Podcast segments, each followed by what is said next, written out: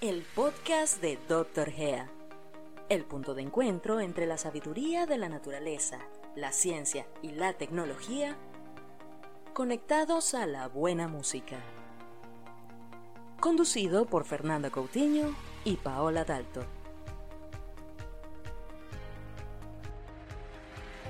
Fernanda Coutinho es doctora en medicina y química farmacéutica. Cuenta con un posgrado en bioneuroemoción y ofrece toda la información referente al uso medicinal del cannabis. Paola Dalto es una reconocida DJ y melómana vieja escuela. Ha asistido a más de 50 festivales alrededor del mundo y brinda los más interesantes datos musicales el podcast de Dr. Gea. Hola a todos, bienvenidos a este podcast donde vamos a hablar de uso medicinal del cannabis, una disciplina que se llama endocannabinología. Hace falta mucho en este momento hablar de salud. Es muy importante que empecemos a entender que la salud es mucho más allá, va mucho más allá que tratar una enfermedad es el empoderamiento en los temas del autocuidado, es trabajar en los hábitos del día a día, en la alimentación, es hacer foco, es tener herramientas de educación también. Y creo que esto es algo muy interesante porque es bueno conocer acerca de los temas de la propia salud. Y eso es un poco la idea de este podcast, que puedas aprovecharlo para informarte eh, mientras desayunás, cuando salís a hacer una caminata o cuando estás esperando en un atasco en el tránsito. Así que vamos a hablar de endocannabinología, vamos a hablar de salud y también vamos a hablar de arte, particularmente de música, porque no hay salud sin cultura y la cultura es algo muy importante para la salud de las personas. En el capítulo de hoy nos vamos a ir a hablar de enfermedad de Parkinson. Soy la doctora Fernanda Coutinho y voy a contarles un poco de qué se trata esta patología. El Parkinson es una enfermedad neurodegenerativa eh, que se produce por una deficiencia de un neurotransmisor que se llama dopamina en un área del cerebro que se caracteriza porque presenta síntomas motores y síntomas no motores. Eh, normalmente asociamos a la enfermedad de Parkinson con temblores o con rigidez, pero es mucho más que eso. También eh, puede presentar otra sintomatología, como ser dolor crónico, como ser alteraciones del sueño, por ejemplo, como ser incontinencia urinaria. Realmente eh, se dice que existen tantas modalidades de Parkinson como personas con esta enfermedad hay. Eh, en general se presenta en personas añosas y por eso es un problema sobre todo en los países eh, desarrollados que tienen más incidencia porque tienen una expectativa de vida más larga. Pero también hay formas de presentación juveniles de la enfermedad. Usualmente aparece como temblores o como rigidez en las manos, en el cuello, que luego eh, se expanden hacia otros territorios. Pero bueno, las manifestaciones, como les decía, pueden ser muchas y es importante que conozcamos de esta enfermedad porque eso nos ayuda a generar empatía con las personas eh, que la tienen y realmente hay gente que portando enfermedades como esta eh, puede hacer cosas maravillosas. El podcast de Dr. Gea, un espacio de conocimiento científico y datos musicales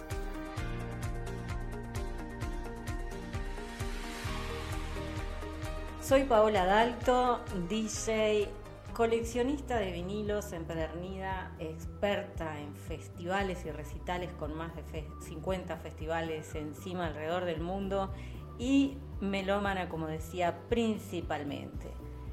Como todos sabrán, nosotros este, nos sentimos conmovidos, alegres o eufóricos por una canción y creemos firmemente que ese es el origen de nuestra fascinación por la música. También pensamos que la clave del disfrute está en la capacidad que tenemos de empatizar con nuestras emociones. La recompensa podría ser puramente bioquímica, es verdad, porque todos hemos experimentado ¿no? la sensación de alivio, relax, amor, serenidad, ternura o entusiasmo que nos provocan las canciones que amamos. Recordemos que la capacidad que tenemos las personas de experimentar placer o entusiasmo contribuye tanto a una vida feliz y satisfactoria como el éxito. Anda pensando vos también en cuáles son esas canciones que te provocan algunas de estas emociones. Y nosotros hoy vamos a referirnos en particular al príncipe de las tinieblas, Ozzy Osbourne, también conocido como un tierno abuelo, ¿no? porque él siempre trata de separar lo que es su vida privada de lo que es su figura pública, aunque allá por los 90 nos dio aquel vistazo enorme que continuó en el comienzo de los 2000 con el reality de Osbournes, donde pudimos echar un vistazo a lo que es la vida en el día a día de Ozzy Osbourne y su familia y aquello tan divertido que nos produjo ver ese reality donde podíamos realmente husmear en su vida. Ahora, claro, también está muy bueno saber cómo él ha venido llevando adelante lo que es lidiar con el Parkinson. Pensemos también que él tuvo varias ya enfermedades, como por ejemplo la neumonía, que en 2019 cortó su gira. Recordemos que eso también sumado a lo que fue un accidente doméstico y que estuvo lejos ¿no? de aquellos accidentes más rockeros, por decirlo de algún modo, como el, choque en moto de 2003, en el que, bueno, casi se mata en aquel momento, pero ahora está focalizado en contarnos cómo lleva adelante el Parkinson y lo bueno es que ha desarrollado también un nuevo serie, una nueva serie, un nuevo documental que se puede ver, que recientemente fue estrenado en A&E, que se llama Las nueve vidas de Ozzy Osbourne. Y lo bueno es que nosotros allí lo vemos con respecto a su salud. Él está positivo. Además se muestra tal como está desarrollando la enfermedad, se muestra que lo vemos incluso hasta agarrarse a la cabeza pensando que quizás está olvidándose de lo que había pensado decir o con el pelo más grisáceo. Y todo eso nos gusta también para ver la realidad de esta enfermedad y asimismo como él nos cuenta que sigue adelante porque por sobre todas las cosas no solo prepara material nuevo, sino que además tiene energía para compartir por lo que está pasando. Volviendo a las nueve vidas de Ozzy Osbourne, lo recomendamos entonces por A&E y pueden ver que desde todos los capítulos arrancan incluso desde lo que son sus inicios allá en su Birmingham natal, donde él muestra que proviene de una familia de clase baja y cómo va convirtiéndose en un referente del metal, del rock en general, tanto con Black Sabbath como por supuesto con su carrera solista. Doctor Gea, una experiencia segura, confiable e innovadora.